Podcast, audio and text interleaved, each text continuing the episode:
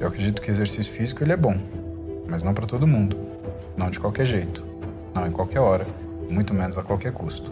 As pessoas elas normalmente optam pelo esteroide anabolizante não para aumentar o que é o ganho, e sim para cobrir o que é uma falha.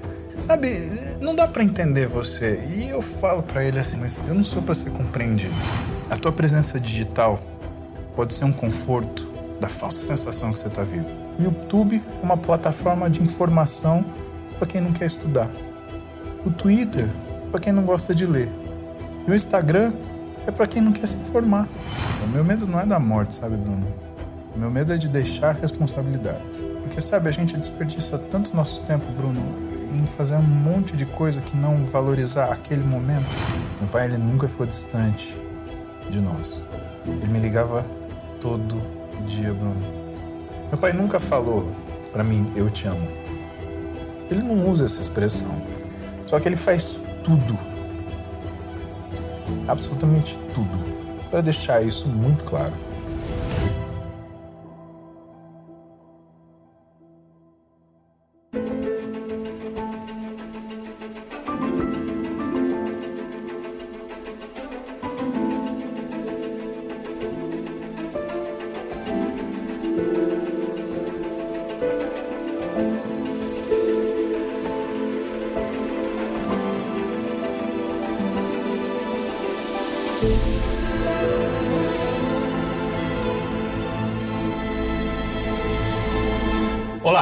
Seja bem-vindo ao Contraponto, o seu programa de entrevistas que recebe toda semana convidados das mais diversas áreas, ideias e experiências. E hoje está aqui comigo o homem mais forte que já passou por aqui, até hoje pelo menos. E para entender isso, não basta olhar para o seu 1,85m, mas é preciso ouvir sua história e seu envolvimento com a família e com seus pacientes. Formado pela Escola Paulista de Medicina, ele é especialista em ortopedia e traumatologia pela mesma instituição. Entre suas façanhas atuais está a capacidade de reunir, nas transmissões que faz todos os dias às 7 da manhã, cerca de 10 mil pessoas, enquanto pedala sua bicicleta, tirando as dúvidas de seus seguidores. Impressionante. Sou Bruno Magalhães e vou conversar hoje com o médico Dr. Paulo Musi. Tudo bem, Paulo? Graças a Deus, Bruno, tudo ótimo.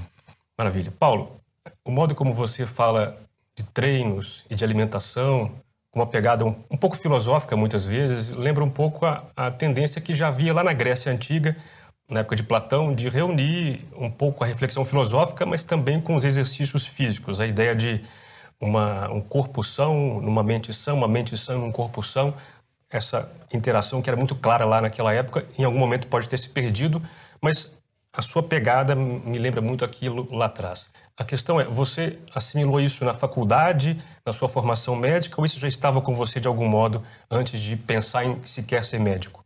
Meus pais me introduziram na atividade física, né, Bruno? Eu confesso que eu fiz, né? Eu acredito muito que você se torna aquilo que você faz. E me tornando aquilo que eu faço, eu começo a raciocinar pelas razões pela qual aquilo existe em mim. E eu consigo te explicar hoje, mas eu confesso para você que nem sempre na minha vida eu conseguia com clareza te dizer a importância que o exercício físico tinha para mim. Eu te digo que eu sou um estudioso da atividade física, não entusiasta. Eu acredito que exercício físico ele é bom, mas não para todo mundo, não de qualquer jeito, não em qualquer hora, muito menos a qualquer custo. O exercício físico ele precisa realmente de é, como se fosse um, um, um terreno mental para ele se estabelecer porque senão ele pode, inclusive, te levar para situações muito erradas. Eu vou te dar um exemplo simples. Toda vez que você consegue se superar quando você faz uma atividade física mais vigorosa, a sensação que você tem é uma vitória. Isso é muito bom para quem tem diversas batalhas para lutar no seu dia. Eu tenho algumas. E eu faço questão de sempre começar meu dia com atividade física, porque a vitória, além de ser uma coisa que a gente aprende a fazer, é uma coisa que a gente exerce e é uma sensação que perdura. Então, eu ganho ânimo para fazer tudo que eu tenho que fazer naquele dia.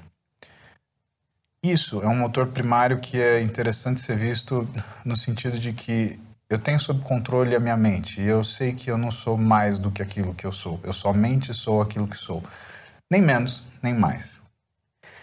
Mas quando você pega um terreno mais fraco E essa sensação do exercício, ou talvez do físico mais pronunciado, ou talvez da capacidade física mais exuberante, ela possa se confundir com empoderamento e essa pessoa possa se sentir mais do que ela realmente é, isso pode gerar uma distorção. E eu te digo que uh, a grande decisão da minha vida e que eu acho que o exercício físico ele tem muito a ver com isso é quando eu decidi que eu queria me suceder, que eu queria ter uh, sucesso naquilo que eu fizesse. Né? Não fama jamais, mas sucesso no sentido de trazer para o meu travesseiro as conquistas que eu fiz. Né? E a primeira delas foi colocar meu ego dentro do sapato. E o exercício físico te ensina humildade. À medida que o peso está lá, parado, ele não faz nada contra você, ele não é seu inimigo, ele não quer te machucar. Mas se você não tem o seu ego muito no lugar, você vai fazer aquele peso machucar você. Então, nesse sentido, quando eu falo para você do que é buscar a filosofia do exercício físico resistido ou qualquer forma de demonstração física, né, ela precisar de um terreno mental sólido, é justamente por causa disso. É porque eu acho que isso também é uma metáfora de tudo que é a nossa vida, né? Se você não souber o seu tamanho, de duas uma, ou você não vai ser completo, ou você vai perder a sua integridade tentando buscar aquilo que você não é. Eu sei que você se formou em 2004, foi para o Exército em 2005 já como médico. Sim. Terminou a residência em 2008. Me fala um pouco de como é que você foi encontrando o seu caminho e sua vocação na medicina e também na atividade física. Você consegue mesclar as duas coisas muito bem, parece. É, a pergunta principal é por que a gente escolhe o esporte que a gente escolhe, né? Sim. Será que alguém que a gente admira, será que o menino que admira o Michael Jordan ele vai querer jogar basquete? Ou será que o menino que admirava o Pelé, ele jogou futebol por causa disso, né? Ou será que é o esporte pelo esporte? Se eu falar para você que o lugar comum, né, de todos os fisiculturistas, eles admiram muito Arnold Schwarzenegger e realmente ele é um homem admirável, mas eh, hoje, olhando, eu vejo que eu, eu não fiz uh, o exercício físico por ninguém especificamente, né? Ou uh, optei pelo exercício físico resistido. Né? Eu optei pela dificuldade. Era uma coisa que me desafiava. Eu não me sentia completo. Eu levantava um peso e eu queria levantar mais, eu queria levantar mais vezes, eu queria levantar melhor. E aquilo, evidentemente, tinha um efeito no meu corpo. Então, toda vez que eu saía da academia, eu levava alguma coisa para casa. Eu levava vigor, eu levava força. E é muito curioso a musculação, por quê? Porque ela tem adaptações que são agudas e crônicas. E tudo que as pessoas veem, né, na verdade, né, isso daqui que as pessoas veem, né, são as adaptações crônicas. Isso é depois de muito tempo, isso é depois de muito esforço. Só que são a partir de pequenos desafios agudos que você é levado a isso. Né? E isso é muito uh, uh, motivador à medida que. Imagina que você, entre aspas, está num jogo sem fim. Você está numa história que não tem um final.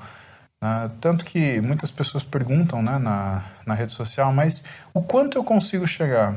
Depende, o quanto você consegue fazer.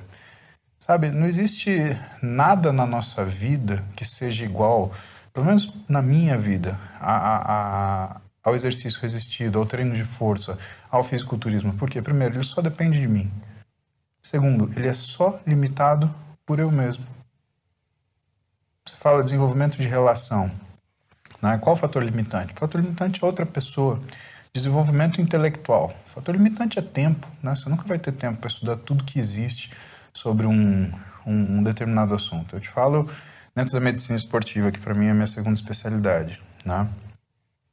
Ah, o que eu falo para meus alunos? Eu lido com uma área da medicina esportiva que é traumatologia esportiva e a parte de desempenho, que é mais metabólica. Né? Só que dentro da medicina esportiva você tem a parte cardiovascular, a parte ventilatória, a parte de reabilitação. Né? Isso quer dizer o quê? Que o conhecimento ele cresce numa estrutura rizomática, né? ele é um tronco e que vira uma raiz, e que essa raiz ela se espalha em todas as direções. Né? Você não consegue ir para todas as direções ao mesmo tempo. Você segue um tronco da raiz e vai indo, e quando você vê, você está aqui, mas tem um colega teu que está, um super expert que está do outro lado, e você, apesar de estar na mesma sensibilidade, você não faz ideia do que aquele cara trabalha. Então, conhecer tudo é impossível. A gente tem um limitador de tempo. Agora, o exercício não, Bruno. O exercício, ele não é dependente do tempo à medida que você não precisa de tempo para treinar melhor. Você precisa de consciência. Ele não é dependente de uma segunda pessoa à medida que você não precisa de opinião de ninguém para fazer aquilo. Mas você pode ter a ajuda de alguém. E ele é dependente muito da sua vontade. E treinar, né, fazer o exercício físico, porque o exercício físico é uma coisa gostosa, Bruno. Eu não vou de manhã, na 8 da manhã, fazer musculação, falando, nossa, que delícia, tem 200 quilos esmagando meu peitoral. Não, não é isso bom. O bom é falar, eu venci. E dentro daquilo que você consegue vencer no exercício, você consegue vencer e progredir. E tem poucas coisas que levam a essa progressão. Então, dentro daquilo que o exercício se tornou para mim, foi mais ou menos que uma metáfora da vida. E assim eu fiz a medicina, assim eu fiz a minha carreira, assim eu fiz o meu casamento. O Rafinha Bassa me perguntou uma vez, falou assim, mas o que, que te ajuda a ser forte? Eu falei, absolutamente nada, me atrapalha ser forte. Na, na época que só eu era forte, entre aspas, musculoso, todo mundo é extremamente preconceituoso. Né? Falava, ah, aí, esse médico que dá bomba pro paciente dele. E tem gente que fala isso até hoje, não faz ideia do que eu trabalho, não faz ideia do que eu estudo, não faz ideia de quantas especializações eu tenho ou da minha formação. Né? É, é aquela coisa de você carregar com você o sucesso que você tem e esse sucesso ele ser alguma coisa que passa a ser discutível à medida que as pessoas têm opiniões diversas. Mas se do mesmo jeito aparentar essa força me atrapalha, ser dono dela me ajudou muito. Me ajudou a buscar mais um trabalho, ou então aceitar mais um projeto, ou então ficar mais uma noite acordado, ou então atender mais um paciente que precisava, né? fazer as coisas que são relevantes para minha vida, que é exercer-me. Né? Até que ponto? Eu não sei, eu, eu nunca parei para pensar o quanto eu posso fazer. Eu só parei para observar o que eu tenho para fazer e o que eu tiver para fazer, eu farei, por causa dessa força. Bom, nesse pequeno passeio pelo assunto, você já resvalou os riscos da atividade física e de quem se dedica a ela. Bom, ninguém vai negar que é importante se dedicar à atividade física hoje, numa época em que tudo leva ao sedentarismo, né? Uhum. Teletrabalho, o nosso carro está ali, a gente está ali confortavelmente no carro, tudo leva a você ficar parado hoje, né? Muitos jovens, por outro lado, também estão um pouco confusos em relação à vocação uhum. e acabam tentando encontrar aquilo que querem, por exemplo, na musculação, nas academias. Você percebe que algumas pessoas não vão encontrar ali na musculação e nas academias aquilo que estão indo lá buscar ou de qualquer modo aquilo é válido? academia é um fenômeno, né, Bruno? Ele é um fenômeno que começa em 2000. O Brasil ele se torna o segundo país em fitness no mundo, apesar de ser metade da população dos Estados Unidos. Por que aconteceu isso naquela ocasião? Justamente por causa da rede social. Então, o que, que eu te falo?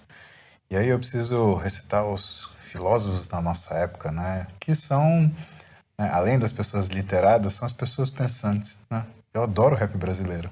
E tem uma música do Leandro, que você conhece como Emicida, que ele fala: o holofote é o novo ópio.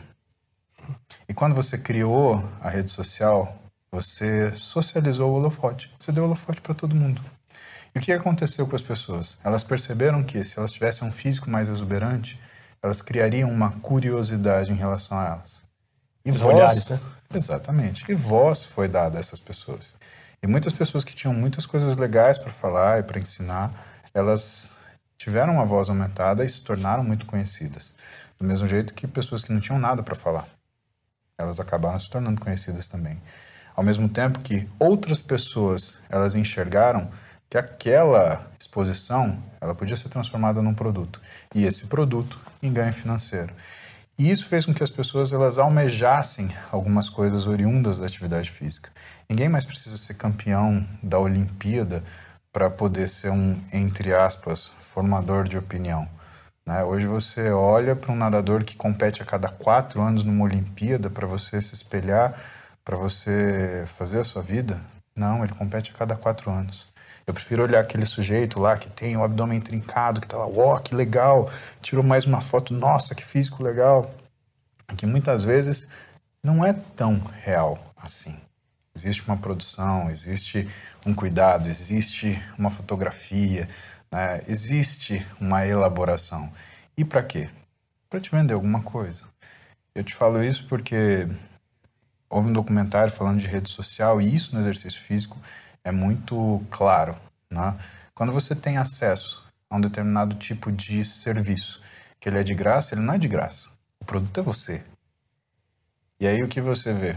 Você vê uma série de pessoas tratando seus, entre aspas, seguidores né, como produto. O que me chateia. E é o que me fala que eu acredito que esse modelo de rede social ele não vai durar muito.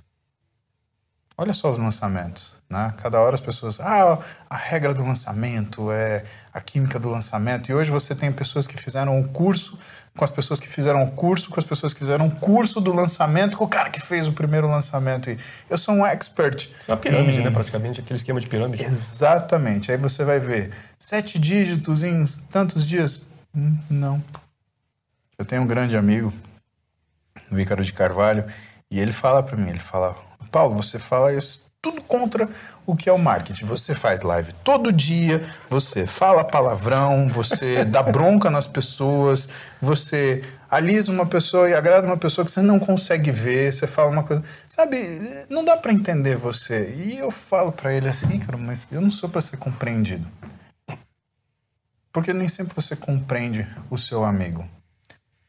E aí o que, que eu falo para minha rede? Eu não entendo os seguidores, sabe, Bruno? O que eu entendo é que a rede social, quando ela traz esse holofote, ela trouxe essa coisa muito ruim que é vamos transformar as pessoas em produtos e vamos comercializar a atenção delas. Hum.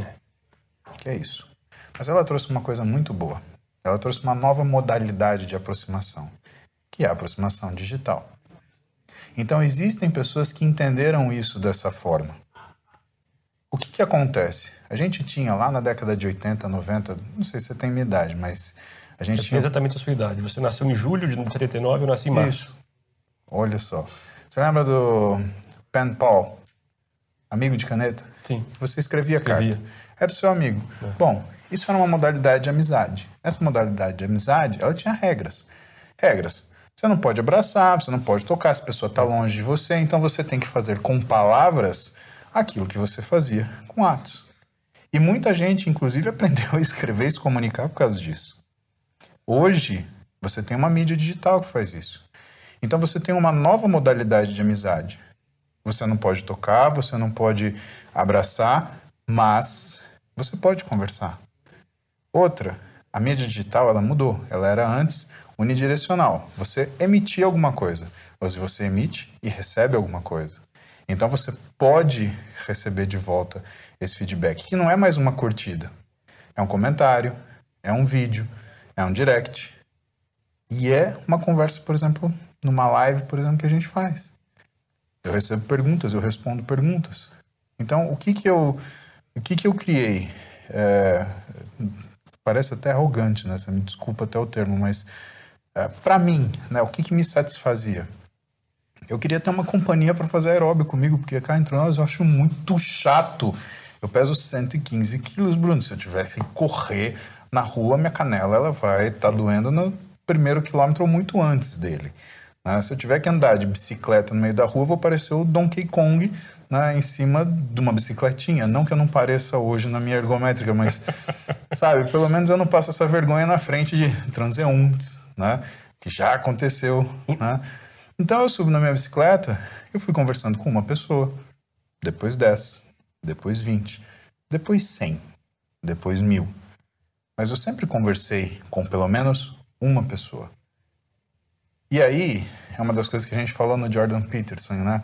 Sobre ele. Uma das regras principais: fale a verdade, ou pelo menos não minta. E o seu amigo digital que está aqui, ele pode não estar tá na sua frente, mas ele já sabe quando você está querendo vender alguma coisa para ele. É, ele saca, né? Ou um produto, ou uma postura, ou uma ideia. E quando ele percebeu que eu não queria vender nada para ele, ele chamou um amigo dele e falou assim: "Ó, oh, olha só esse cara aqui. E como que faz isso no dia a dia? Ué, você convida alguém para jantar com você, como que faz na mídia digital? Você marca fulano digital. Fulano, vem ver o Paulo Múzio aqui. Né? E aí de repente vinha mais um, vinha mais um, vinha mais um. E o que acabou virando aquilo? Uma live que vai crescendo, pessoas conhecidas assistem e que eu tive o privilégio de falar com elas, pessoas que são ilustres desconhecidos, mas têm um carinho imenso e mandam mensagens que para mim são sensacionais. Né? Por exemplo, eu adoro ver, eu, eu, eu me considero uma pessoa religiosa, sou católico, né? não sou um católico fervoroso, praticante, mas eu vim da religião católica. Né? E eu, eu, eu acho bonito a, a, a, liturgia, eu acho bonito o cuidado, eu acho bonito a sobrevivência da igreja durante dois mil anos, sabe? Eu acho uma coisa que você tem que pelo menos respeitar. Poxa, cara, quem que sobrevive dois mil anos no mundo que a gente está? Né? E eu acho muito legal quando a pessoa ela quer falar uma coisa muito sensível para você e ela tem esse cuidado. Ela virar para você e falar assim: Paulo, que Deus proteja você e sua família. Cara, o que pode ser mais verdadeiro que isso? E não só dentro dessa religião, mas, por exemplo, eu, eu gosto muito de estudar religião, porque pessoas são comportamentos, Bruno. Então, no meu escritório você entra lá, tem lá a Bíblia, o Torá, o Alcorão, tudo um do lado do outro. E o que, que é curioso? Todos dizem quase a mesma coisa em determinadas situações de, por, por comportamento, né? Variações objetivas, mas é, é, em relação a valores, né? Todos falam de valores. Aquilo não é um livro de ciência, aquilo é um livro de comportamento. Ele fala como era o comportamento das pessoas, o que é esperado de você. Né? E eu recebo, às vezes, das pessoas de outras religiões felicitações, desejos sinceros e, e que me levaram, na verdade, até estudar de onde vinha aquilo e falar: poxa vida, né? Por que, que a gente lida com as coisas? Por que, que de repente religião virou uma coisa que as pessoas elas decidiram usar como se fosse um adjetivo para determinar que você é um extremista? Hum. Né? Não é isso. O valor das pessoas é sempre o mesmo. Pode olhar, faço bem, não faço mal, não agride seu semelhante, reconheça seu semelhante como se fosse o seu irmão. É ou não é? Algum livro desse está falando assim: olha só, você tem que enganar sua mulher, você tem que enganar seu marido, você tem que roubar o seu amigo, né? Pode matar seu vizinho quando o cachorro seja egoísta, dele né? seja muito egoísta, né? Exatamente. Pelo contrário, você vai entender, por exemplo, o que é o ser egoísta, né? Quando você vai ler né, pessoas dessa época, quando você vai entender o que é Anne Rand, o que é Steve Pinker, que são pessoas que falam, né, no sentido de que não é feio você pensar em você, né? E que até cria uma, uma, uma, uma, uma condição que a gente tem que pensar, né, que são as regras de ouro, né? Então é Jesus Cristo no Sermão da Montanha falando, faça o bem. E de repente você começa a pensar que no mundo que a gente vive, eu não sei o que é bem para você, eu sei o que é bem para mim. E talvez o bem para mim, para você seja mal. Bruno, vem cá, vamos fazer uma hora de bicicleta por dia e depois você vai treinar musculação para mim. Isso é bom para mim. Mas você provavelmente vai acabar exausto se você fizer o meu treino. E aí a gente começa a olhar de novo na história, mas me dá uma resposta. Aí você olha as regras de prata de Confúcio. Não faço mal. E por que, que não faço mal às vezes fica né, na nossa cabeça? Porque é muito fácil você reconhecer o mal. E é mais fácil você não fazer algo do que você ativamente ter a proatividade de fazer algo. Olha no juramento hipocrático, né? o juramento que os médicos fazem quando eles se formam. Né? Do no harm. Primo non nocere. Né? Primeiro, não machuque. Né? É, é, é, essa questão de você ver, através da religião, do comportamento humano, de como evoluiu, de como ele existe, de como ele acontece no dia a dia, que a gente começa a entender como é que a gente trata o nosso paciente? Que é uma pessoa que traz para a gente uma relação que é diferente de todas, uma relação de confiança absoluta. Quantas pessoas você coloca sua, sua vida na mão dela? Ó, oh, essa é a minha vida, cuida. Sua mulher, ah, seus filhos, não, você coloca os seus filhos na sua mão. Né? Não foi escolha deles, né? Então, na, essas coisas, uma coisa simples, andar numa bicicletinha, tá? Uma hora por dia fazendo aeróbio. Eu consigo expandir isso, eu consigo conversar com gente, que é a minha satisfação. Porque, na realidade, eu escolhi a profissão que eu escolhi e o desenvolvimento da minha profissão, do jeito que ela foi, que foi a primeira coisa que você perguntou, desculpa essa volta inteira, mas, sabe, para entender, porque eu gosto de gente, gente me encanta. Gente, às vezes, sabe, condições como no podcast que a gente gravou com o presidente, eu me impressionei muito mal com, com, algumas pessoas, né? Na, quando hoje eu falo, né? na época eu até tentei abafar as pessoas que, que falavam, que elas noticiaram que a gente tinha sofrido ameaça, né? Porque é aquela história também, nunca sangre num tanque de tubarão, né? Senão, gente que não ia te morder vai querer te tirar um pedaço. Né? Mas hoje eu te falo, né? Poxa, aonde já se viu né? Cadê a racionalidade de gente que te ameaça quando você vai falar com o presidente da República, quem quer que ele seja? Ameaçaram porque vocês estavam dando. A gente estava fazendo uma entrevista com o presidente. Né? É, o presidente chama para falar de esporte. Você vai falar, não. Mas, lógico. Né? Vamos falar de esporte, vamos falar de vida, vamos falar de, de coisas. Isso é importante. Né? O que, que aconteceu, o que, que você vai fazer para o esporte. Né? É a primeira vez que um, um político foi dar satisfação para nós. Né?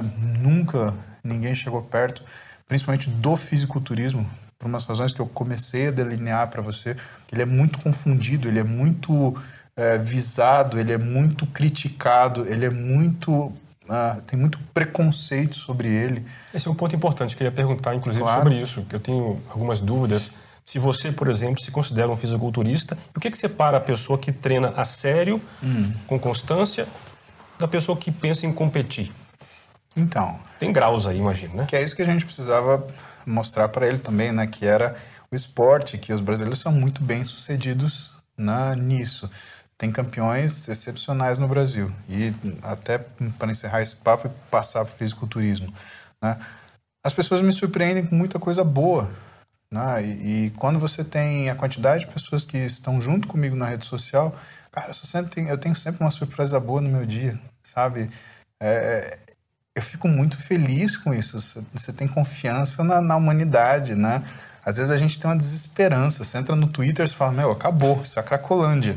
né? Aí, de repente, eu volto pro meu Instagram, meus amigos estão aqui, né? Sabe? É, é, é muito bom.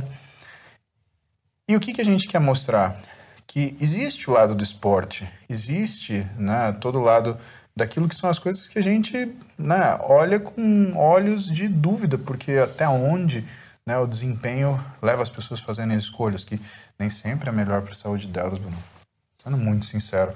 Agora, que esporte que vai trazer saúde quando ele é feito em alta performance? Olha os últimos campeões. Todos têm problemas ortopédicos, todos têm problemas metabólicos. Eu conheço, talvez, de história de meia dúzia. Olha o boxe. Mohamed Ali, sabe? É, jogadores de futebol americano, jogadores de futebol brasileiro, cadê Garrincha, que aconteceu com o joelho dele?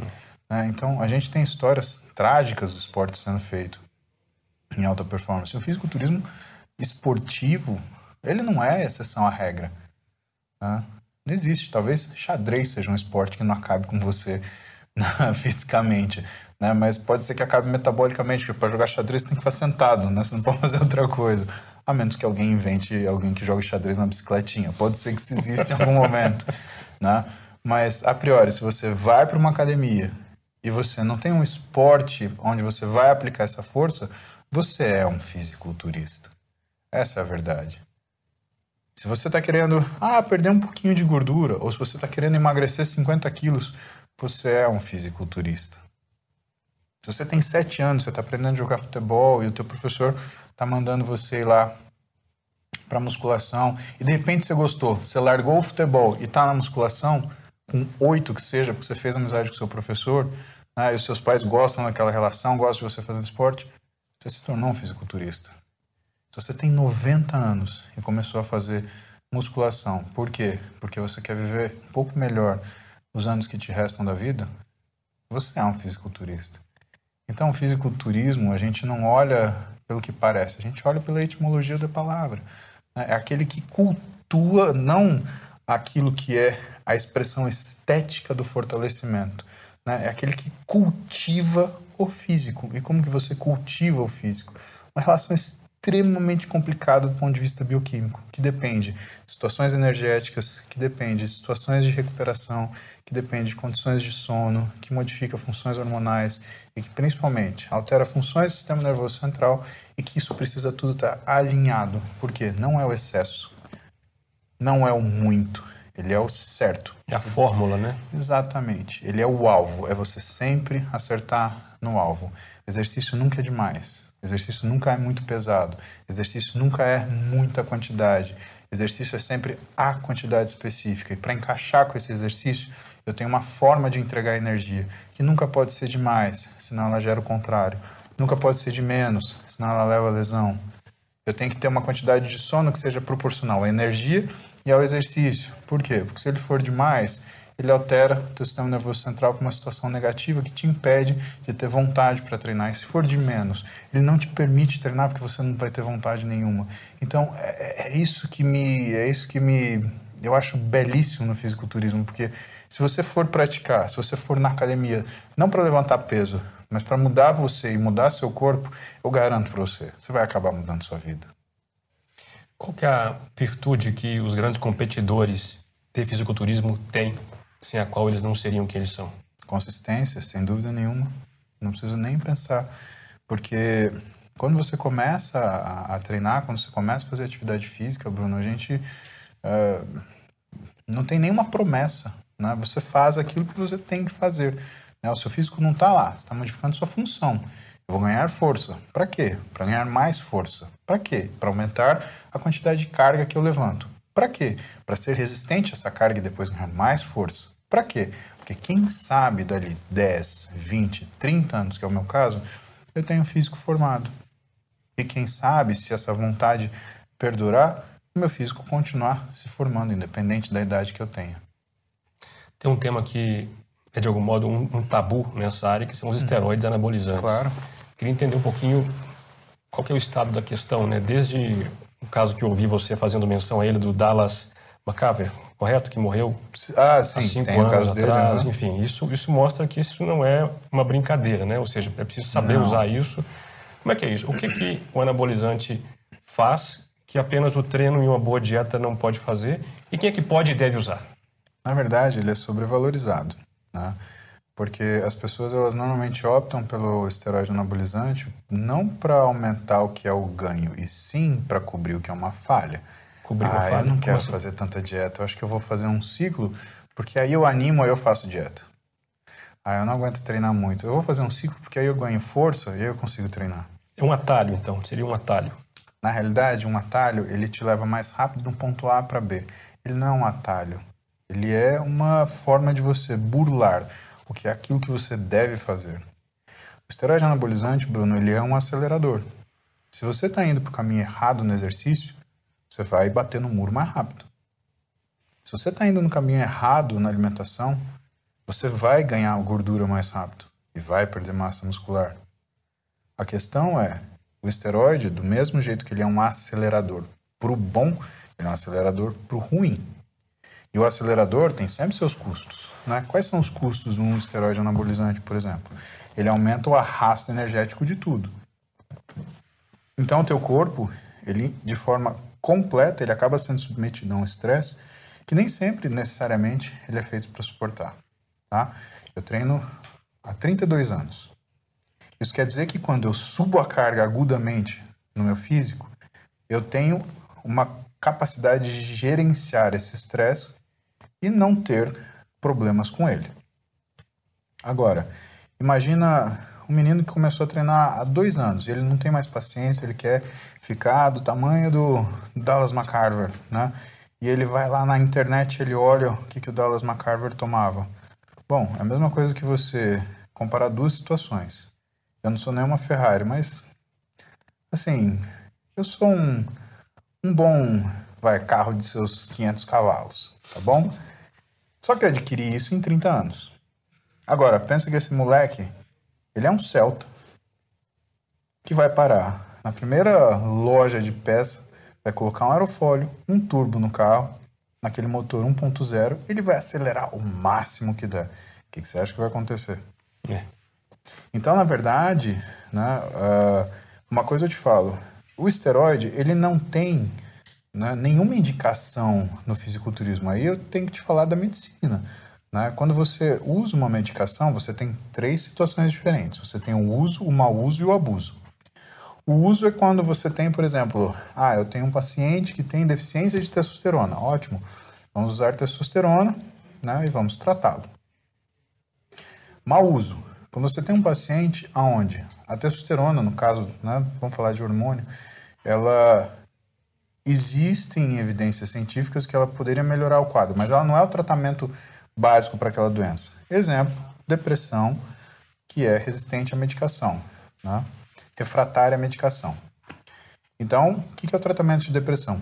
Antidepressivo. E aí o sujeito fala assim, não, vou tratar isso com testosterona. Isso é mau uso. Testosterona não é para tratar depressão. Testosterona é para tratar deficiência de testosterona. E aí você tem o abuso. O caso do esteroide na, no fisiculturismo é um caso de abuso. Você não tem diagnóstico e mesmo assim você usa o remédio. Então, é, é, isso assim, é independente do que as pessoas acham. Ah, mas isso. Não, isso é assim. Se você está usando esteroide para você fazer exercício, você está fazendo abuso de esteroide. Tem pessoas que abusam muito e tem pessoas que abusam pouco, mas se você não precisa de uma medicação, você está usando ela, você está em abuso. E por que, que é importante saber isso?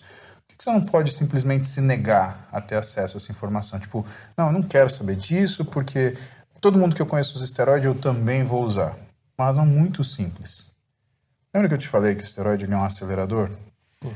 Bom, o que, que acontece quando você põe, vamos para comparação com carro, que eu acho que é muito mais fácil da gente... É, volta no Celtinha lá. Entender, né? Você pegou o seu Celtinha, você colocou turbo no seu Celtinha. Você não trocou a transmissão, você não trocou o óleo da transmissão, você não trocou o sistema de arrefecimento do carro, você não trocou o óleo do motor, você não trocou o freio, você não trocou o pneu. Vamos trazer isso de volta para o corpo humano. Você não trocou seu coração, você não trocou seu rim, você não trocou seu fígado, você não trocou seu intestino, você não trocou seu cérebro. E aí? Você sabe o que, que o esteroide faz? Porque ignorar uma coisa, ela tem um peso. Agora, negar-se a saber daquilo é um peso completamente diferente. E fato é, o esteroide anabolizante ele altera todos esses sistemas que eu te falei. Claro que uns mais e outros menos. Por exemplo, a questão hepática do fígado, você precisa ter um uso crônico para que você aumente o que é o risco de uma doença hepática. Então, quando o sujeito ele fala, ah, porque o esteroide vai destruir seu fígado, hum, tem coisa muito mais sensível que vai destruir primeiro. Você quer ver uma coisa que destrói primeiro, que é super importante? É o comportamento. A gente tem um conglomerado de neurônios no nosso cérebro que compõe um órgão chamado amígdala, amígdala cerebral. A amígdala é responsável pela nossa ansiedade, irritabilidade e compulsividade. E quando você usa um esteroide, ela é como se ela aumentasse. Só que a amígdala, ela tem uma função primordial no nosso corpo, que é manter-nos vivos. A gente está aqui conversando no Brasil Paralelo, está tudo muito bonito, né? Isa está sentada aí, está admirando a conversa. Aí de repente entra um leão. O que, que, a gente faz? A gente sai correndo. Quando a gente chegar lá no subsolo, eu olho para você e desculpa, Bruno. Puta que pariu, tinha um leão na Brasil Paralelo. Você viu? Eu quase nem vi, eu só corri. Isso é sua amígdala. Você toma atitude e sai. E ela faz isso por uma razão muito simples. Porque normalmente, né, pelo menos a gente espera que as pessoas elas sejam motivadas e dirigidas pelo nosso núcleo ventromedial do córtex pré-frontal, nossa parte frontal, tá? Que é um importante simulador. Eu convido você, Bruno, vamos tomar um sorvete sabor barata? Né, o que você vai falar para mim? Ah, Paulo, Hoje não, não. Hoje né? não. Por quê? O seu núcleo do ventre medial ele já fez a conta e falou, porra, no mínimo vai ter gosto de teflon, não vou comer esse negócio. Né? Quando que você perde isso? Não você, uma outra pessoa. Um amigo seu, ele bebe um pouco demais, aí ele acha uma ótima ideia correr pelado na rua. Né? Ou ele acha uma ótima ideia puxar briga com o cara maior da balada. Ou ele acha uma ótima ideia pagar uma rodada de bebida para todo mundo que está no bar. Né? Por quê? Porque ele perdeu, ele desfrontalizou, ele perdeu a razão, ele perdeu o simulador dele primário, que é o núcleo ventromedial do córtex pré-frontal. Para te defender, a amígdala ela tem ascendência sobre o córtex frontal. Por quê? Porque ela te protege do perigo. O que, que, você acha que acontece quando você usa uma medicação que favorece a função da amígdala ainda mais do que ela tem em cima do que é o teu simulador principal? Você começa a ficar cada vez mais impulsivo, impulsivo, impulsivo. E como que você fica impulsivo, Bruno? Você fica impulsivo nas suas relações pessoais, você fica impulsivo nas suas, nas suas transações financeiras, você fica impulsivo nas suas relações profissionais, você fica impulsivo nas suas responsabilidades, suas tomadas de decisão. Sabe, Bruno? Eu costumo falar que a gente tem uma série de drogas na nossa vida. E dinheiro é uma delas. Porque ela revela quem você é. O esteroide, ele muda quem você é. E essa, para mim, é a função mais perigosa que tem. E que as pessoas não percebem. Fala com qualquer psiquiatra. Pergunta para ele o que, que é a ausência da crítica. A crítica é a sua percepção. Por que, que de novo, né, a gente não sai correndo pelado na rua? Porque a gente tem uma crítica. A gente fala, cara, isso não é legal. É o seu núcleo, ventromedial falando, olha, isso aí não é uma boa opção. Quando você, por qualquer razão, você perde acesso a essa crítica, né, isso significa que você deixou de ser você. As coisas que você mais cuida, que mais tem valor para você, que estão aqui na sua mão, elas se perdem. E isso, para mim, é uma das coisas que hoje eu mais estudo, funções uh, do, sistema nervoso, do esteroide no sistema nervoso central. Por quê? Porque 80% do meu consultório hoje é tratar o que são efeitos colaterais. É tratar o que a gente chama de comprometimento. Né? O meu consultório que era... Errado. Exato. O meu consultório que era uma coisa que eu imaginei na minha cabeça para fazer pessoas fazendo exercício, né? entrar no mundo do que é o esporte pelo lado bom, para mudarem as vidas delas, virou consertar complicação. Hoje é só o que eu atendo. E por tudo que você imagina. Né? Abuso de esteroide acontece em todo jeito. Acontece no implante, né, que o pessoal chama de chip da beleza.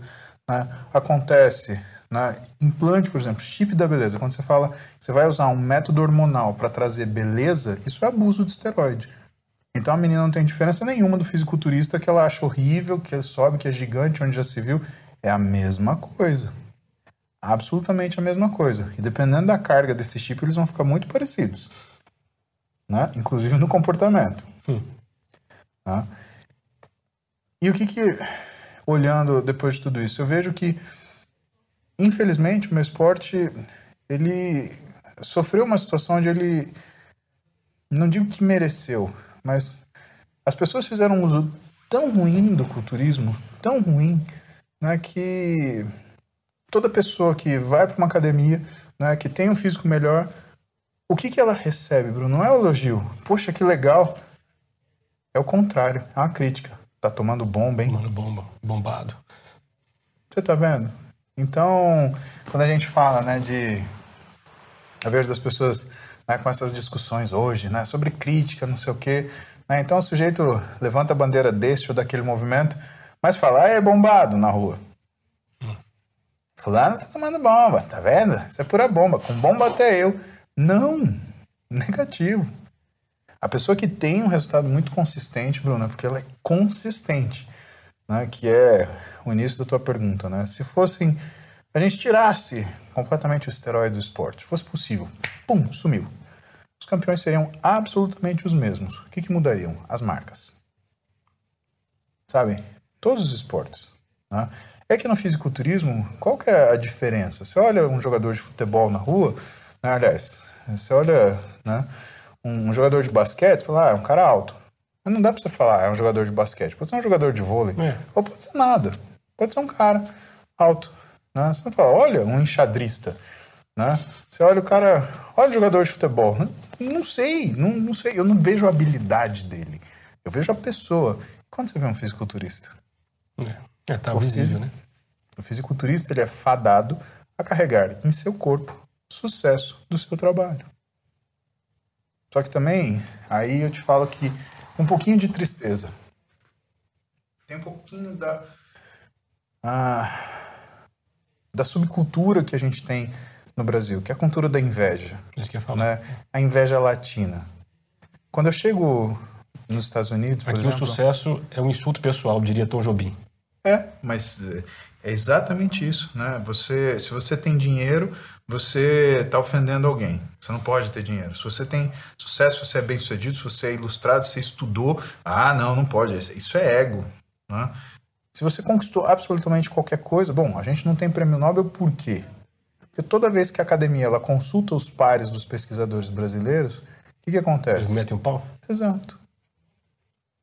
Então, é uma razão muito simples. Eu chego nos Estados Unidos, a última vez que eu fui para lá, eu tava com uma camiseta mais curta, né? Tava calor, e do jeito que eu entrei, era um senhor que eu imagino que tivesse uns 60 anos. Aí ele olhou para mim assim com admiração: Uau, what a guns! Que é como ele fala né, de braço, né? Que braço legal! Eu, na minha época, eu treinava. Ele começou, no meio da imigração, assim, começou a bater papo comigo, falando: ah, qual que é o seu treino? Quantas vezes você treina por semana? E quer dizer, imigração, que é um lugar que ele olha para você: brasileiro? É. Hum. Você mora em Buenos Aires, na capital do Brasil? Ou seja, é daí para baixo. Né? O cara tá trocando ideia, que é a coisa legal do esporte, né? O quanto ele transcende as culturas e o sucesso é o sucesso, independente de que língua você fale, país que você more ou a tua crença pessoal. Sucesso é sucesso, é indescritível. É, é, é, não é uma coisa que você vai conseguir esconder, pelo menos não no fisiculturismo. Né? Agora, você chega no Brasil, cara, eu lembro, a Clara era nenê ainda, a minha filha mais nova, e eu faço, eu fiz uma coisa que eu, eu, eu nunca faço né? Eu saí de camiseta cavada na rua, né? Para evitar. Você descobre que você tem que evitar, né? Eu tava subindo a rua de casa, né? E nisso, era domingo bem cedinho, era umas seis da manhã, assim. Deu na cabeça, falei, ah, vou subir até a padaria, né? Então, eu morava quase na esquina da Voluntários da Pátria com a, com a, com a Engenheiro Caetano Álvares, aqui em São Paulo. E eu subi para ir na padaria que tinha na próxima esquina, subindo a, a, a voluntários. E nisso estava vindo uma molecada, provavelmente da balada, né? E aí o carro, aquela zona, pá, pá, pá, pá, de repente, cara, é bombado, haha, é, e mais coisa, né? E fechou o sinal. Hum. E o carro que estava na frente do sujeito parou. E eu só vi o carro do cara parando. Eu calmamente eu virei que nem o Exterminador Futuro. Tan, tan, tan, tan. E reto pro carro. Você sabe quando você vê a pessoa perder a cor assim? Eu olhei pra pessoa e pensei... Sabe? E aí eu falei, escuta, se a gente for começar o dia se chamando pelo que a gente parece, você vai sair mais ofendido daqui do que eu. Sim, foi zoeira, mano. Quer dizer, né? sabe? É. E, e, é o que resume isso. E se você for ver, acontece nessa arapuca aqui. É. Porque enquanto você está longe. Ah, ah, todo mundo é corajoso. É, todo mundo é corajoso, é macho. Principalmente se você não usa o seu nome nem sua foto. Se você usa um desenho lá animado, mais um nome tipo Killer, não sei o quê, ou qualquer abobrinha dessa, né? Mas sabe, você tem que saber onde você vive e se adequar, né? Ah, é ruim isso. Não é ruim isso. Faz parte. Né? Eu acho que a parte boa, já citando o diabo da rede digital, é que ela acelerou muitas as, as coisas, né, Bruno? Veja. É... É, as ruins, mas também as boas, né? Exato. E eu acho que, não que você tenha que fechar os olhos para as ruins, né? Eu acho que você não pode ser conivente com as ruins. É justamente o contrário. Você tem que né, tomar as medidas legais, tem que descobrir a pessoa, tem que dar esse trabalho para o judiciário, tem que achar mecanismo de achar essas pessoas. Porque um crime digital é um crime. Ele não deixa de ser crime. É uma injúria, é uma calúnia, é uma difamação e é uma covardia. Porque se o sujeito está na rua e ele te xinga, ele ainda pelo menos corre o risco de estar tá levando um tapa na cara. Mas se ele está no telefone de, no telefone celular, usando um avatar com um nome falso, aí é pior. Ele não faz isso porque ele tem o ímpeto de te agredir. Ele faz isso porque ele sabe que ele vai ser impune. E impunidade é um negócio que acaba com qualquer sociedade. Da parte boa, o que a gente tem que levar? Aquilo que a gente traz no dia a dia que faz falta. É a conexão. É a questão da amizade. É ter, sei lá, que seja uma ou duas ou três pessoas, mas que estejam comunicando com você e que ficam felizes com você. Eu vejo quando eu posto. Eu vejo isso, eu não vejo na hora da live, sabe, Bruno? Eu vejo quando eu posto uma foto, por exemplo, feliz com a minha esposa, né? O quanto de gente fica genuinamente feliz. tem lá 3 mil comentários numa foto que sou eu e a Roberta no cinema. Né? Ou então, e eu feliz porque, sei lá, a gente tá na praia, tá num lugar assim, né? E a gente tá, sabe, se divertindo, a gente tá sendo simplesmente o que nós somos. E a gente tem essa liberdade. Pessoas, né? E que coisa, né? Hoje a gente precisa inspirar as pessoas a ser elas mesmas. Que mundo maluco, né? É, mas são modelos, né? Paulo, eu queria falar um pouco sobre nosso sistema de saúde. Na Vamos. entrevista que você e o Renato Cariani fizeram com o presidente Bolsonaro, você fez uma pergunta a ele sobre o modo como ele foi tratado após o atentado de Juiz de Fora Sim. e manifestou o desejo, seu desejo de que a população tivesse um tratamento parecido com aquele, ou seja, de qualidade. Sim. Que tal lhe parece o nosso sistema único de saúde? Seu funcionamento, sua estrutura? Eu sou um defensor ferrenho do SUS. Né? Os princípios, os três princípios do SUS, eles são a coisa mais humana que a gente possa uh, imaginar. E eu só acho lamentável. Os princípios você fala é o da, é o da universalidade. Você faz menção a esses três princípios. Quais são eles para o pessoal entender? Então, basicamente, universalidade, integralidade e equidade, né? Ou universalização. O que, que ele diz isso? Ele diz que todo mundo tem acesso ao serviço. Equidade, que todos têm acesso igual, né? Dentro do que é o nosso sistema de saúde. E integralidade, que você é visto como um todo. O que, por exemplo, você vai para os Estados Unidos. Ah, a medicina mais avançada do mundo. Tá bom, passa mal na rua. Tenta.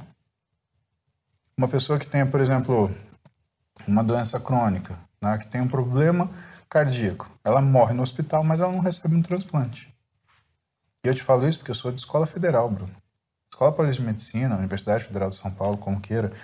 Né, eu lembro que a gente chegava para o hospital né, e o que, que tinha parado em volta da escola?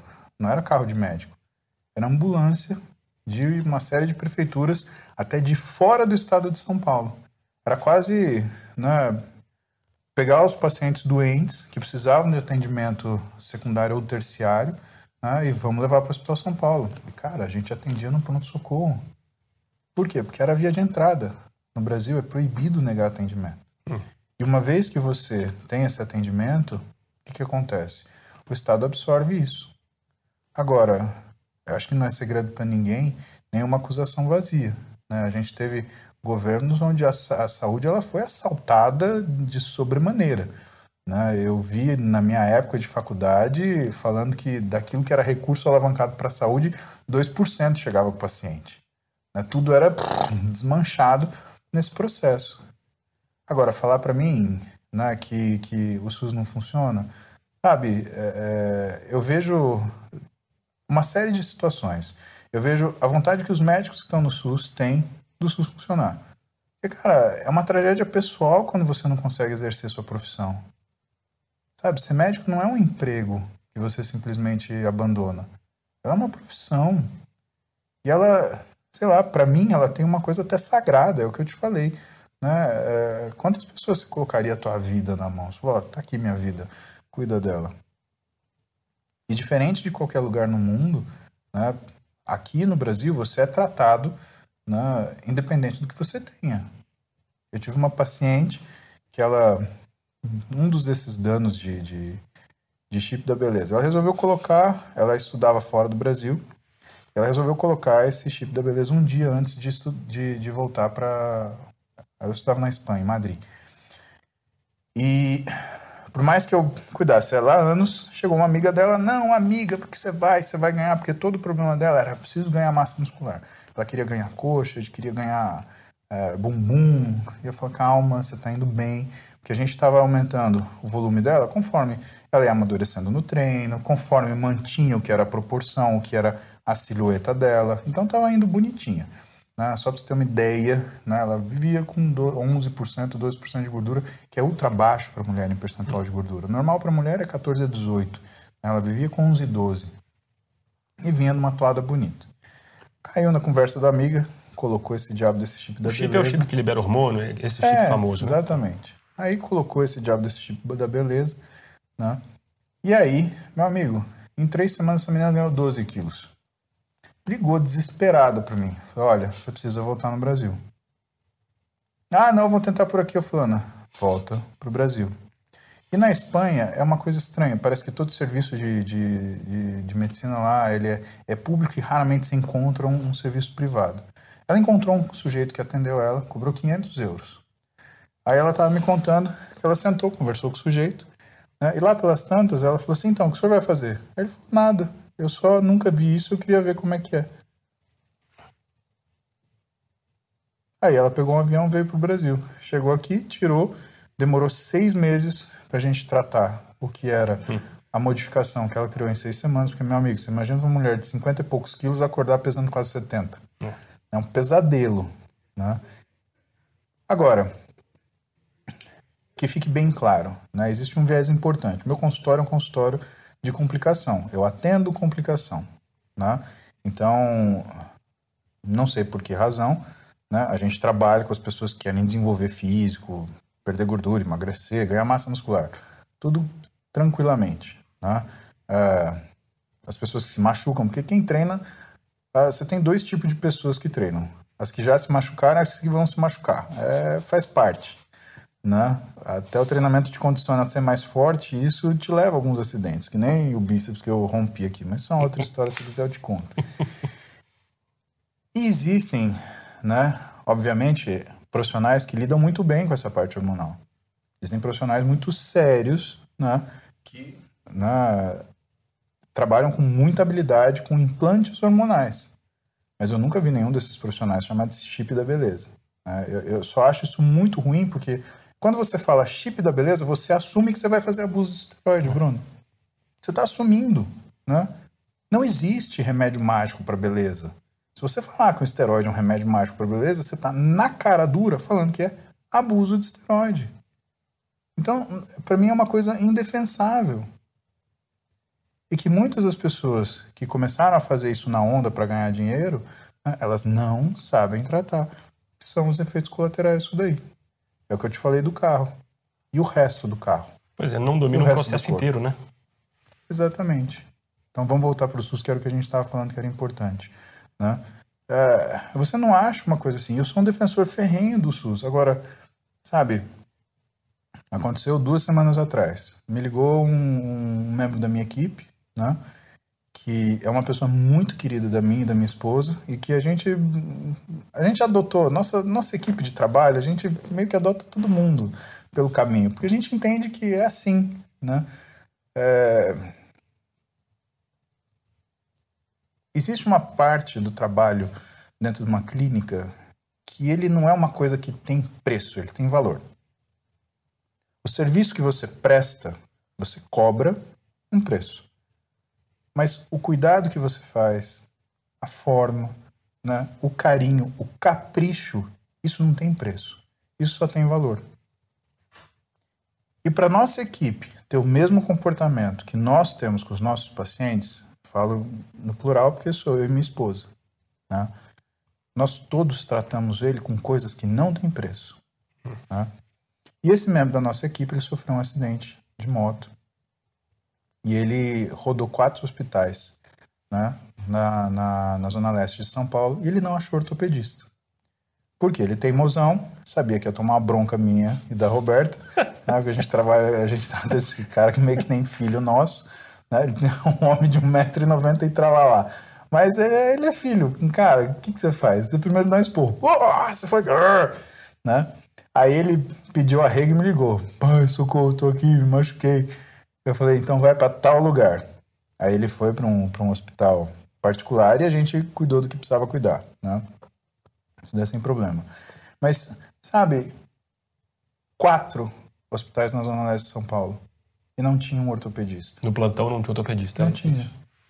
De quem que é essa culpa, Bruno? É do ortopedista? Ou é da política pública de saúde que não contratou um? É do gestor, né? E aí o que que acontece? Quem que é o sujeito que toma a culpa? É o ortopedista. É o médico que atendeu, um dos médicos que atendeu ele falou assim, eu não posso te ajudar. Eu estou atendendo uma fila com 200 pessoas, eu não posso te atender. Eu tenho um menino que também sofreu um acidente de moto aqui e ele tá esperando no raio-x. Chegou antes. E aí ele louco de dor porque ele tava com uma fratura no antebraço, na verdade ele tava com uma fratura de galease, tem até nome a fratura dele, porque era uma fratura do rádio, desse osso aqui do antebraço tem dois, né? Ulna, rádio, né? Com a luxação do punho. Então é uma coisa extremamente dolorosa, né? Ele falou assim: me arranja um lugar para sentar. E o médico falou para ele: eu não tenho. E eu tenho que continuar atendendo, você me desculpa. Se vira. É culpa do médico? O médico podia falar o que para ele? Senta no chão com mais carinho, né? E de repente a gente vê que né, é, essa política de gestão de saúde que, que, pelo menos em São Paulo, que vem essa alternância de sempre as mesmas pessoas dos mesmos partidos, sabe, é, ela é venenosa, porque isso não mudou. A gente está no estado mais rico da federação. E você tem uma, a maior área de São Paulo populacional, que é a Zona Leste, em quatro hospitais não tem ortopedista. O que, que explica isso?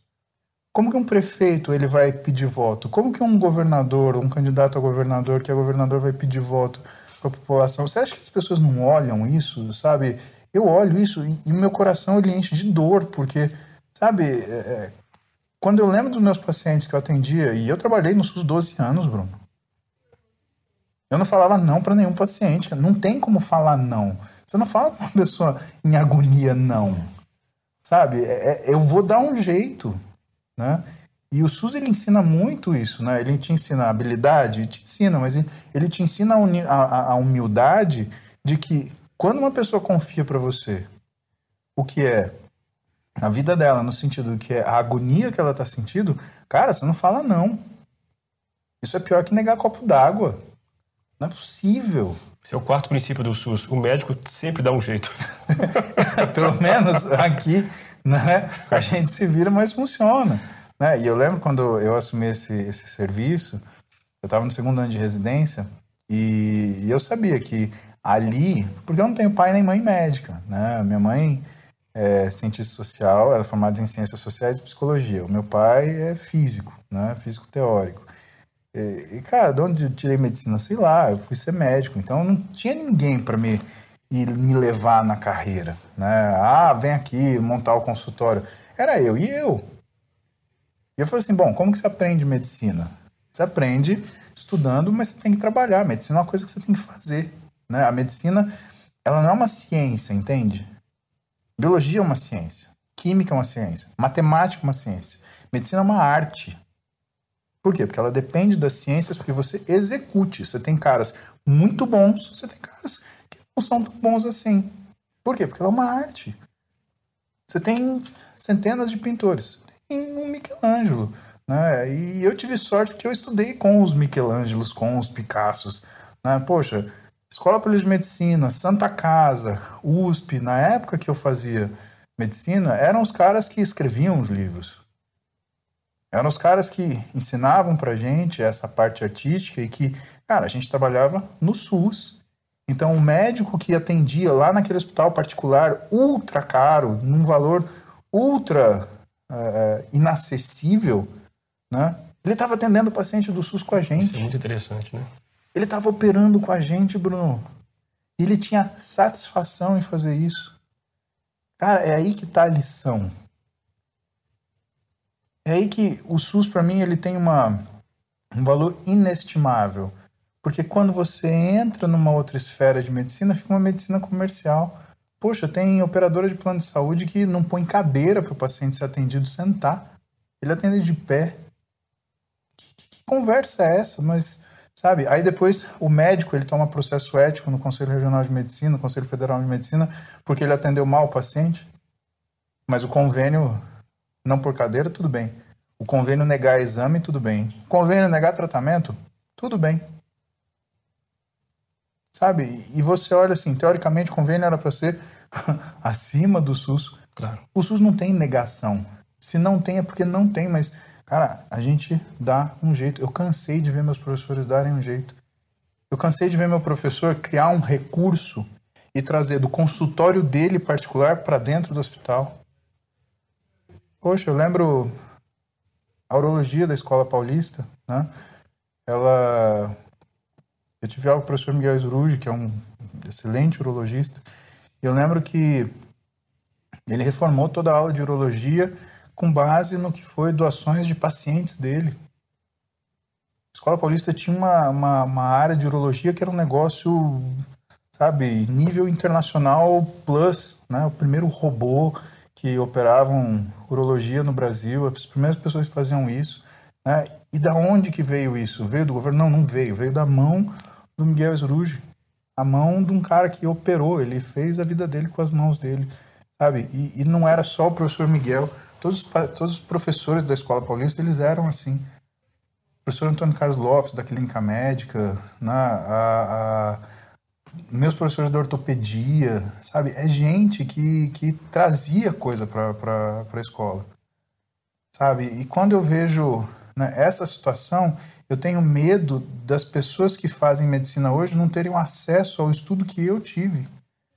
E que não é um estudo comum, Bruno, é um estudo com paixão, é um estudo com, sabe? Porque é um negócio que ah, não está escrito em nenhum lugar que você. Olha só, Deu 6h45, você bate o seu cartãozinho e sai. Pô, quantas vezes? Quantas vezes? 6h45 da noite, a gente, aluno lá na escola, ficava. Renato Lopes, que é um cardiologista, um dos maiores nomes da cardiologia mundial, né, cara que publica. Hoje o Renato ele só publica na, na, na no, no New England. É um cara excepcional. Quantas vezes ele ficava com a gente até 8, 9 da noite, dando aula na terceirona, na enfermaria do terceiro andar de clínica médica? Quem que estava pagando ele para isso? Ninguém estava pagando ele para isso. Hora extra, plantão, sabe? E quando você desmonta essa estrutura, você desmonta até a motivação dos caras que vão fazer isso. Né? Eu, eu precisava perguntar para o presidente, presidente, isso? Né? Eu não consigo, evidentemente, não ia cobrar dele o que é responsabilidade do governo do estado, o que é responsabilidade da prefeitura. Agora, o que é responsabilidade de um presidente da República em relação à que são aos hospitais federais, mas é óbvio que eu vou perguntar. Hum. Eu tenho um orgulho tremendo de estudar de escola paulista. Sabe? E hoje, sendo muito sincero, Bruno, tem gente que eu escuto falar assim: ah, mas da época que ela era boa. Cara, isso é uma faca no meu coração, bicho. Isso é uma faca no meu coração, como se o que são as, as grandes escolas médicas do Brasil, que sempre tiveram na vanguarda, né, elas estivessem sofrendo né, não só mais por falta de dinheiro, porque dinheiro nunca sobrou. Aliás, dinheiro sempre faltou. Mas elas estão sofrendo por aquilo que elas tinham de melhor, que era recurso humano. Isso eu posso. Cara, eu, eu assino embaixo, sabe? Porque hoje eu vejo meus colegas de turma dando aula para a escola com a mesma paixão que a gente teve, teve aula. E, cara, pode faltar o recurso financeiro que for, mas sobra o que tem de humano. Né? O que tem de humano é um tesouro. E eu confio muito nessas pessoas. Eu só sinto muito que elas sejam culpadas pelo que é a incapacidade dos gestores públicos. E eu acho que a grande, a grande, uma das grandes coisas do governo Bolsonaro foi que ele explicitou isso. Ele falou, cara, você não adianta votar no presidente da República. Você tem que saber votar em vereador, você tem que saber votar em deputado estadual, você tem que aprender a votar em deputado federal, porque esses caras eles importam. Uhum. O presidente, ele não é um, um super-homem que vai chegar, ah, eu mando aqui. Eu acho que a grande coisa desse governo foi ele mostrar que o presidente não, não governa sozinho. Aliás, se ele tentar governar sozinho, o país fica desgovernado. E que ele precisa disso, ele precisa dessa gente. Como é que a gente vai votar? Poxa, eu lembro, falando de, de, de, de medicina, eu recebi um vídeo de um sujeito, acho que de Santa Catarina, vereador, Paulinho, sei lá o quê. Ele falava assim: chegou meu, numa plenária, chegou ao meu conhecimento que os médicos residem no hospital. Mas o que, que é isso que o médico reside no hospital? Ele achando ruim isso. E ele quer ganhar dinheiro ainda? Sabe, o cara ele não tem a menor noção do que é sistema de saúde. Ele é um vereador. Quer dizer, ele tem recurso público, ele tem poder, ele tem caneta, ele tem voz, ainda que seja para falar absurdo numa plenária. Né? E é um cara que é votado. É. Para você contratar a tua funcionária do lar, você pergunta onde ela trabalhou, você pergunta a habilidade dela, você pede até currículo. Cara, para você votar num representante seu, né, um, um constituinte seu, um vereador, um deputado, você não pergunta nada. Paulo, eu queria pegar um pouco a sua experiência, não só a formação que você teve durante muitos anos, mas os 12 anos que você passou também dentro do SUS. Você acabou de fazer menção a isso. Hum.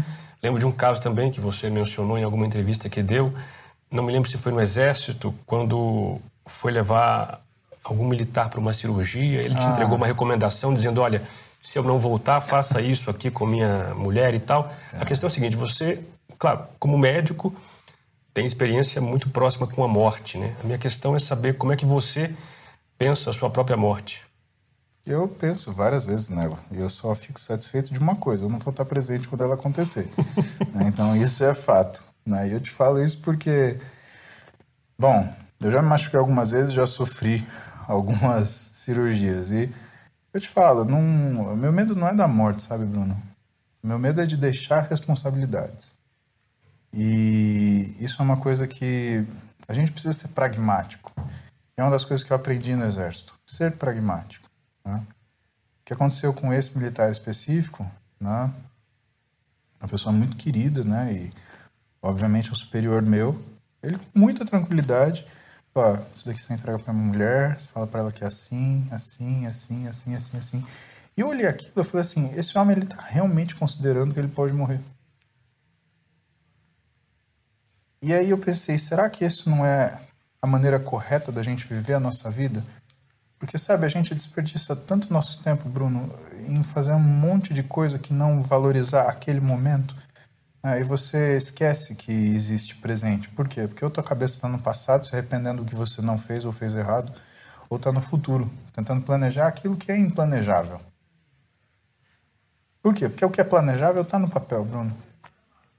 A gente não fica duelando todas as noites insônias que a gente tem, pensando naquilo que a gente não é, que a gente é capaz de fazer. A gente fica pensando naquilo que a gente não é capaz de fazer. E a gente não vive o presente. Então, a forma que eu vou lidar com a minha morte vai ser muito simples, né? Eu vou todo dia. Eu vivo como se a minha vida durasse um dia. Porque é o que ela dura. Ela dura esse presente. E ponto final. E a única coisa que eu quero garantir é que eu não vou deixar nada para trás. Eu não vou deixar ninguém desamparado, eu não vou deixar minha família atônita e que eu vou garantir explicações. Como assim? Eu em toda live que eu faço, em todo todo lugar que eu gravo, eu deixo um uma mensagem que é para minha família, que é para minha mulher, para minhas filhas, porque, sabe, a gente tem uma coisa muito louca essa, essa, essa, essa geração. Por exemplo, quantas fotos do seu avô você tem, Bruno? De qual avô? Avô do... materno tenho mais. Faz. Materno tenho mais. Do paterno, talvez. Eu comigo devo ter umas duas. Eu tenho uma foto do meu avô materno e eu tenho, talvez, duas fotos do meu avô paterno. Né? Você já parou pra pensar que seus netos eles têm vídeos de você? Eles têm o quê? Tem vídeos de você os seus netos daqui 100 anos, daqui, não, 100 anos não, mas daqui 50 anos, eles têm vídeo. Ah, olha o vovô aqui. É, é. Que as suas filhas, quando seus filhos, quando sentem saudade de você, tô com vontade de ver meu pai com 40 anos. Ah, tá aqui. Então eu lembro disso toda vez que eu subo uma live, que eu vou gravar um vídeo. Eu deixo um. A gente chama de easter egg. Né? A gente, eu deixo um, um pedacinho, eu deixo uma pista.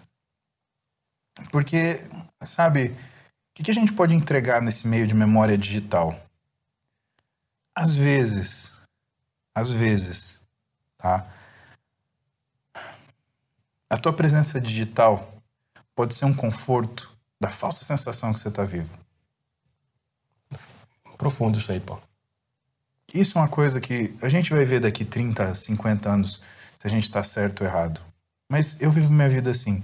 Então, eu deixo toda vez para minha mulher, para minhas filhas, uma falsa sensação que eu estou vivo. E que eu sou aquele. E que eu parei no tempo. E que se bobear, Bruno, eu vou abrir a porta e vou aparecer. E vou reclamar de alguma coisa, ou então eu vou falar que eu estou saindo para treinar, e vou falar, ó, oh, eu já esperei vocês, hein? Ó, vamos embora, tá na hora. Vamos almoçar em tal lugar. Cara, o que mais você pode fazer?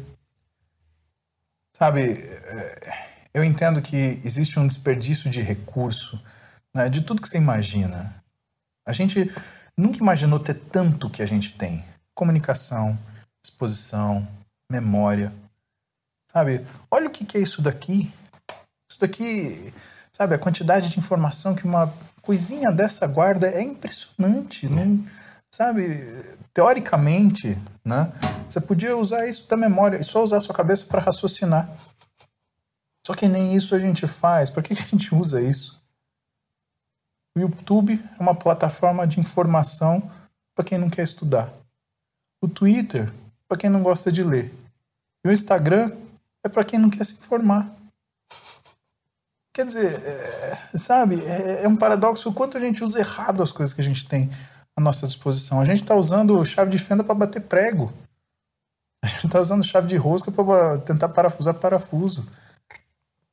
A única coisa que eu, que eu espero, assim, e pelo menos ah, com a minha família, né, com as minhas filhas, é ensinar elas. Primeiro, você tem um martelo, só dá para bater em prego. Se você quiser parafusar um parafuso, arruma uma chave de fenda ou uma chave Phillips. Quando você estiver bem, experimenta colocar uma porca. Né? Elas usarem essas ferramentas que a vida traz para elas. E como que eu faço isso? Na convivência. E quando eu não posso conviver? Na memória digital. Para cada vídeo que eu gravei pela Max, ensinando o pessoal a treinar, ensinando o pessoal a se exercitar, né, tem alguma coisa que é, se talvez não para as minhas filhas, talvez para os filhos delas, para as filhas delas. Né? Elas conheceram o esporte, tendo contato comigo, talvez tenha tido muita proximidade. Né? Se você parar para pensar, até a morte mudou, Bruno. Por que a morte mudou? Uh, vamos falar de civilização. A civilização egípcia ela dominou o mundo durante milênios. Né? Eles falavam que as pessoas elas tinham duas mortes. A primeira, quando seu corpo desencarnava. E a segunda, a última vez que seu nome era dito na face da terra. Nesse sentido, a gente está quase, quase, quase imortal. Enquanto durar esse vídeo digital, essa mídia digital, a gente vai durar. E por que não? A gente não dá a falsa sensação das pessoas que a gente ama. A gente está aqui, cara. Talvez seja o que um dia tua filha com 60, 70 anos precisa ouvir. Um dia que ela chegou em casa e falou assim: Meu Deus, vivi minha vida para ter esse problema agora. Ela vai lá te buscar assim. Vamos ver meu pai com 60, o que, que ele tá falando? E por que, que eu te falo isso? Porque realmente é, o mundo digital ele é essa, essa coisa que não tem mais tempo. Você volta para trás, você vai para frente. É, o mundo digital ele fez a gente envelhecer. Você olha a foto de você com 20 anos, você olha a foto de você com 30, você olha o que você estava fazendo. Meu Instagram é desde 2012, ou seja, tem 10 anos que eu tô no Instagram. Eu olho foto comigo lá atrás, 33 anos, com a Clara com um ano de idade, ela tomando banho na banheira. Eu tenho uma máquina do tempo na minha mão. E por que isso é importante? Porque isso é relevante é justamente essa forma de você, essa nova forma de você lidar com, com vida e com morte, né? essa forma da gente se perpetuar. Da onde isso veio? Né? Isso veio, por exemplo, das conversas que eu tenho com meu pai. Eu eu falo com meu pai, né, que às vezes ele fala umas bobagens assim, né, aquela coisa de, de homem com 60 anos e que né, não tá querendo chegar nos 70, mas tá percebendo que a vida continua passando e não, se eu fizer isso, se eu fizer isso, eu falei assim, então, não, não tem nada que o senhor fizer, a gente vai viver até os 120 anos. Não, mas isso é muito. Eu falei, não, vai de um dia a um dia. Você vai ver que se a gente for um dia por vez é pouco. E aí, numa dessas conversas, Bruno, eu falei para ele que a grande falta que me faz um pai é hoje. Porque como eu sou pai, eu sei o que, que significa. Como eu tenho a dor de ter dois pedaços no meu coração andando por aí, né? A Maria Clara e a Maria Eduarda, né? Cara, quem, quem que vai te aconselhar isso? Que não o seu pai. E aí eu tava conversando com meu pai, e a gente tava dando risada e falando besteira. E aí eu falei, é pai, eu entendi o senhor. O senhor na sua vida, o senhor guardou tudo em gaveta. Falar com o Paulinho aos 20, falar com o Paulinho aos 30, falar com o Paulinho aos 40. Aí, Bruno, ele olhou pra minha cara,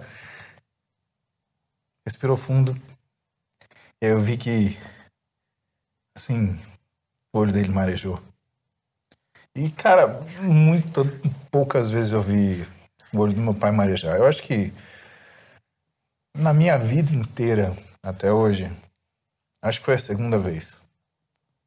E ele com muita muita paciência e, e, e muita elegância, ele vira para mim e fala: Essa é uma gaveta que a gente vai abrir quando você tiver 60. Sabe? É, eu acho que a gente vive uma época na nossa vida querendo dar orgulho para nossos pais. Eu acho isso natural, saudável e eu acho mais que isso. Eu acho isso uma coisa extremamente honrada. É, e se você for ver né, em qualquer religião, honra teus pais. Hum. E se a gente for discutir moral e comportamento, honra teus pais. Né? Isso é uma coisa né, quase que intuitiva. Né? Você está vivo ali por conta deles. Né? E quando você tem a sensação que isso já foi atingido, aí você cai numa, numa coisa que é, é muito mais difícil, que é compreenda eles. É muito difícil você compreender seus filhos. Mas a respeito da sua vida, você lembra como você era e aí você se emociona porque você fala, cara, eu fazia exatamente a mesma coisa. Eu via a Duda fazer umas cagadas e assim, a Roberta, ela ficava louca da vida, Maria Eduarda! E eu ria, e aí a Roberta falou, para, você tá rindo, você tá reforçando. Eu falei, tá rindo de você eu mesmo, sei né? o que ela tá fazendo. Eu fiz isso, amor. Eu fiz isso. E aí, enfim, a gente ria, mas Cara, compreender seu pai. Você tem que se exercitar numa maturidade que você não tem. E que você nunca terá, porque ele sempre vai estar à sua frente. É por isso né? que ele disse, você vai entender isso quando tiver 60. Exatamente. E se você for visitar, por exemplo, se for ver na ciência, né? O que a ciência fala? Né? A gente chama isso de, de princípio de consciência, né? O quanto de consciência. Por que, que você, hoje aos 40 anos, você olha uma determinada matéria e você vê facilidade naquilo? Se você tivesse que fazer faculdade de novo aos 40, seria extremamente mais fácil. Você superaria essas coisas com uma velocidade, com uma agilidade brutal. E por quê? Porque o seu nível de consciência é aumentado. Então, o nosso problema não é aprender alguma coisa, é saber que nós somos capazes de aprender em tal velocidade. Para ter uma ideia, quando a gente compara o ser humano entre os 40 e os 20 anos, aos 40 ele tem 4 a 6 vezes mais consciência do que aos 20. É por isso que tem essa ah, dificuldade de você falar. E é por isso que, sei lá, eu sou feliz porque eu tive filhos cedo. Porque eu já não tenho mais essa. Eu não tenho essa distância tão grande. Né? E porque eu tive uma criação muito boa do meu pai, da minha mãe da Heloísa, a esposa do meu pai. Né? E que teve um papel fundamental na minha vida, à medida que ela estava ligada por, em mim por um laço que não era de sangue, né? E, e, era um laço de homem e mulher que não tem como repetir, né? Ela tá no papel da minha mãe, mas não é minha mãe de sangue, né? Ela tem que me educar, mas ela não tem essa obrigação, uhum. né? Mas, enfim, eh, da educação deles que eu recebi, eu, eu, eu sei lá, eu vivi isso muito bem. Mas quando você vê se existe um, um ápice, né? O que se estudou até agora? Que se estudou o homem até 80 anos. 80 anos é o ápice do seu nível de consciência.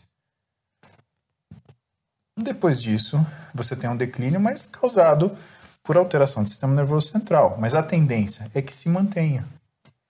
Né? Então, quer dizer, é, até os 80 anos, meus e do meu pai, ele sempre vai estar 20 anos na minha frente. Quando ele tiver 100 ou 80, pode ser que a gente meio que se iguale. Por isso que a gente precisa viver até os 120, para ele com 120 ou com 100, a gente conseguir bater um papo normal, né? Que nem eu tô conversando com você. Talvez não precise esperar tanto. Pelo nível de consciência, talvez sim, mas é isso que eu te falo. A, a minha briga é o quê? Entender meu pai, entender minha mãe e, e, não entender assim, ah, ele fez isso por causa disso. É o processo mental do pensamento, do raciocínio, de como a pessoa ela chega naquelas ideias. É, é, é isso, eu acho que do ponto de vista de relacionamento, é o mais próximo que você pode ter do calçar os seus sapatos. Né? Você acha que tua vida é difícil? Pensa na vida do teu pai. Né? Você acha que você, você teve uma discussão com seu pai, com sua mãe? Será que você está certo mesmo? Né? Sobre que ótica? Que ótica do seu pai? E se seu pai ele sempre achou que você nunca está errado? Como é que você vai entender esse mal-estar, sendo que você sabe que seu pai acha que você não está errado, porque você tem razão naquilo que você faz? Você pensa do seu jeito, você age do seu jeito, então existe a sua razão daquilo. Mas como é que você explica esse mal-estar? Então, essas coisas para mim são fundamentais hoje. Hoje, com 40 anos, aquilo que eu sinto falta é aquilo que é o, é o intangível, aquilo que, sabe, é, é aquilo que deixa a gente acordado à noite, sabe, Bruno? É aquilo que faz você pensar dentro do que é a sua, a sua existência humana. Quais são as coisas que são mais valiosas para você? O que você acha que as pessoas te procuram buscando? As pessoas que buscam você, elas encontram aquilo que elas querem? Quando elas não encontram aquilo que elas querem, será que o que elas encontram é melhor ou pior do que elas imaginaram? Para um médico isso é muito difícil. Por quê? Porque você quer ver seu paciente bem. E ver seu paciente bem não é simplesmente você consertar o pé dele, ele sair andando por aí, ou então, ah, você emagreceu, tchau. Né? É, é o uso que essa pessoa vai fazer disso. Né? Ou então ele ganhar massa muscular. Ah, tô enorme, tô musculoso, né? vou, sei lá, dobrar uma barra de ferro por aí, a primeira que eu encontrar. Ou destruir uma, uma, um rodízio de pizza e comer 42 pedaços de pizza de mussarela. Não é isso. Né? Ser médico é você olhar mais ainda e falar como que essa pessoa vai conseguir ser feliz fazendo isso? Ou será que a felicidade que ela procura não está sendo superestimada naquilo que ela colocou como desejo? Sendo médico, você entende que a saúde da pessoa ela é a percepção dela sobre ela mesma. Tem muita gente que eu cuido e que ela descobre que a saúde dela não é ter 11% de gordura e a pele da barriga parecendo um fio de papel. Ela ter um pouquinho de gordura, mas é a menina ter aquele corpo suave e bonito de mulher que faz ela se sentir feminina e ter admiração do marido dela, por exemplo. Sem que ela crie um sofrimento que seja para ela, que seja para a família, que seja para o marido, para o namorado, que seja. Tem sujeito que o problema da vida dele é porque ele não tem 50 de braço. Cara, se eu te falar.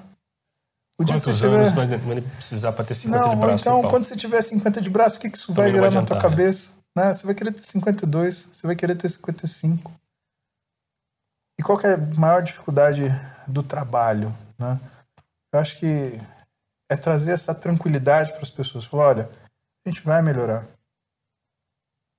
Na minha área, o desempenho, ele não é simplesmente quanto por cento de gordura você tem, quanto massa muscular você consegue juntar em um ano. Se você for treinar, você vai funcionar. As coisas vão funcionar. O problema do meu trabalho é fazer as pessoas entenderem que elas não têm que buscar perfeição, elas têm que buscar progresso. Porque enquanto você estiver progredindo, isso é mais do que perfeito. A perfeição é a ausência da possibilidade de mudança. E nesse sentido, nenhum ser humano é perfeito e nunca será. Paulo, estamos em rota de pouso, alguns minutinhos ainda. Queria fazer ainda duas perguntas a você, pegando um gancho nesse tema do seu pai. Hum. Nossa geração, ela sofreu bastante com o divórcio dos pais. Você é filho de pais divorciados, eu sou filho de pais divorciados também, e sei bem como é ser criado, não vou dizer longe, mas sem o pai em casa todos os dias, né? É, a criança que é criada assim, o jovem que é criado assim, acaba tendo que encontrar o seu próprio modo de amadurecer te pergunto, quando é que foi que você entendeu que a maturidade tinha chegado para você? Olha, Bruno, quando na verdade isso quem me despertou foi minha mãe. É, minha mãe, ela, meu pai ele nunca ficou distante de nós. Ele me ligava todo dia, Bruno.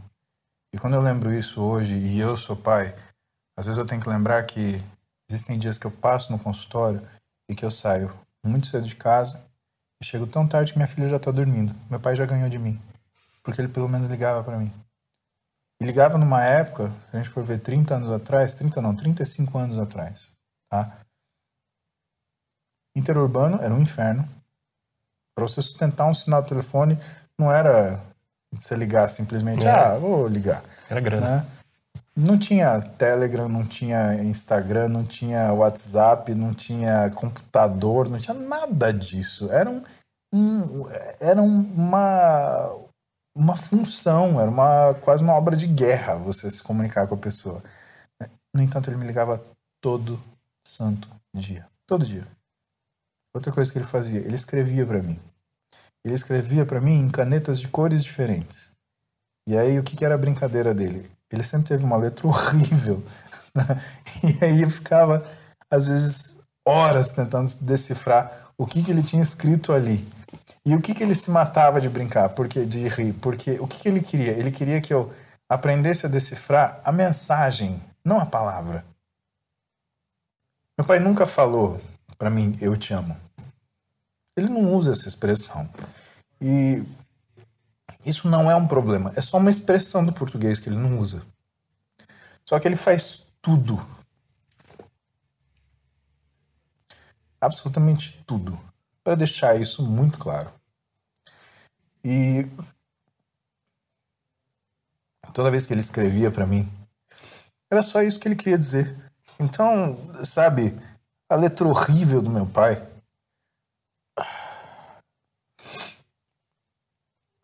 na verdade, na verdade me fez entender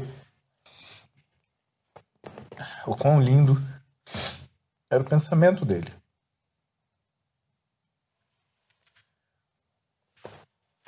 E se. Cara, isso não. Se isso não é suficiente para te, te tornar uma boa pessoa, sabe, Bruno, eu não, eu não sei o que é. Quando você se torna uma boa pessoa, você. E aí. Você me desculpa se eu estou sendo arrogante me considerar uma boa pessoa, mas eu acho que para a gente ser uma boa pessoa, a gente tem que se considerar assim, pelo menos. Você. Ah, presta atenção com humildade nas lições que a vida te dá. E, sabe, eu e minha mãe, a gente vivendo junto, um ajudando o outro. Uma vez minha mãe sentou comigo, a gente morava num apartamentinho pequenininho, né, lá em Marília. E ela falou assim: Olha, só, é, só sou eu e você. Eu, eu sou sua mãe, mas eu preciso de ajuda. Cara, quando tua mãe pede ajuda, você envelhece, sei lá, 30 anos. Você envelhece o que você precisa e você amadurece aquilo que é necessário. Então, eu acho que isso foi uma isso foi um, um sem querer, né? Foi aquilo que é é o trágico do acidental da vida. E eu acho que isso me fez ter, sei lá, principalmente no amadurecimento, ele me fez ter senso de prioridade. Entender, entender o que eu queria. E o que, que era importante para mim da minha vida? O importante para mim da minha vida é ter alguém na minha vida que eu pudesse olhar muito profundamente nos olhos dela e falar assim: eu vivo com você e eu preciso da sua ajuda. Porque a gente vai viver junto. E eu sou uma pessoa para você, mas eu preciso que você saiba que você é uma pessoa para mim. E como que isso definiu minha vida? Isso definiu minha vida quando eu conheci minha esposa. Eu tinha 13 anos de idade e aí você não me 13. pergunta 13, você não me pergunta como, você não me pergunta por quê, isso eu não vou saber te responder. Eu conheci a Roberta e cara, eu olhei e falei assim, é essa mulher que eu vou viver minha vida.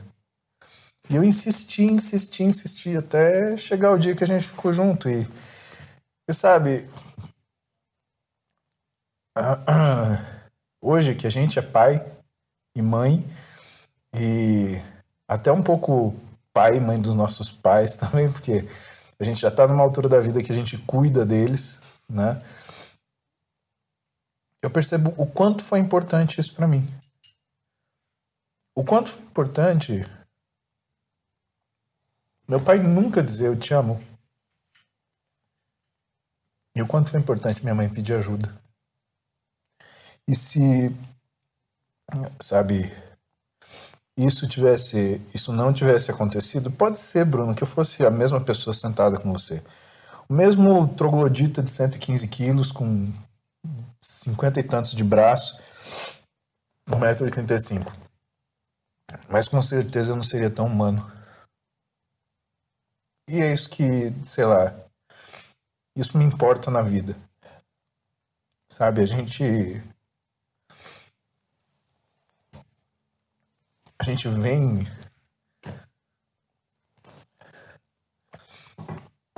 a gente vem sem querer para um lugar que a gente não sabe para viver aquilo que a gente desconhece. E para falta de e o mundo assim, a, a, a, é muito curioso isso, né? Mas a impressão que eu tenho do mundo, ela não é boa. Eu tenho uma impressão boa das pessoas. O mundo é desumano. E o único jeito que você vence isso é sendo humano. Cada dia da sua vida. Tem dia que vai ser muito bom, cara. Mas tem dia que vai doer. Você sempre vai acabar chorando. Ou porque doeu muito. Ou porque você está transbordando.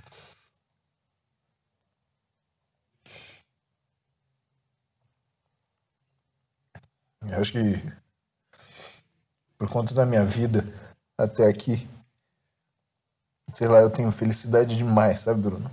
Felicidade demais, cara. Eu tenho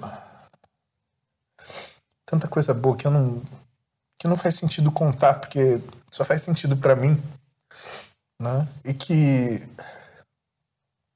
sabe, cada dia, cada cada pista que eu deixo, cada cada informação ou cada dica, não é como é que você vai ficar mais seco ou mais forte. É como que você vai viver melhor a humanidade dentro de você. Até você descobrir que o carro que você anda, por mais legal que seja, depois de uma semana é só um carro que a casa que você mora, por mais luxuosa que seja, ela só vai ser um lar, dependendo de quem está dentro. E para as pessoas que você divide a sua vida, só vai chamar de vida se essas pessoas forem realmente seus amigos. Se forem pessoas que você tem laço de amor, que você tem laço de humanidade. Eu eu sou muito feliz porque eu descobri isso com 40 anos. Pode ser que eu seja um tolo, pode ser que tenha gente que descubra com 20, pode ser que tenha gente que descubra com 30. Mas ah, se o objetivo da gente estar sentado hoje é, é falar o que foi sua trajetória da vida até aqui, né? eu posso com muita tranquilidade falar para você, vivi. Porque eu aprendi o que tinha que ser aprendido eu falei o que tinha que ser falado e hoje eu consigo identificar com clareza e serenidade todo passo que eu, eu precisei tomar para chegar onde eu tô. E não tem. Cara, nada, absolutamente nada que, que eu me arrependa e que eu falo. Poxa, eu podia ter feito melhor. Eu não podia. Eu tinha a maturidade que eu tinha, eu tinha o raciocínio que eu tinha, eu tinha a ferramenta que eu tinha. E por mais que não tenha sido o melhor possível, foi o melhor que eu podia. E sendo assim, né, essa vida, essa história, ela não chega nesse fim, né? Porque como eu te falei, desde que a gente inventou vida digital, a gente é um pouquinho eterno. Mas do ponto de vista dessa trajetória, cara, eu consigo ver por que, que cada coisa foi importante na minha vida. E por que, que a gente luta para continuar tendo essa importância. Muito bem. Falei no começo que você era um homem forte e vejo que também tem um grande coração. que pelo jeito é mais forte que eu, né, meu amigo? E tem um grande saco lacrimal. Que olha. Foi um grande prazer falar com você. Bruno, Likewise. Ótima oportunidade. Muito prazeroso. Boa sorte. Espero ver você em outra oportunidade em breve, aqui no Contraponto ou em qualquer outro lugar por aí. Para nós, vamos falar de um assunto mais engraçado próximo. Trago umas perguntas.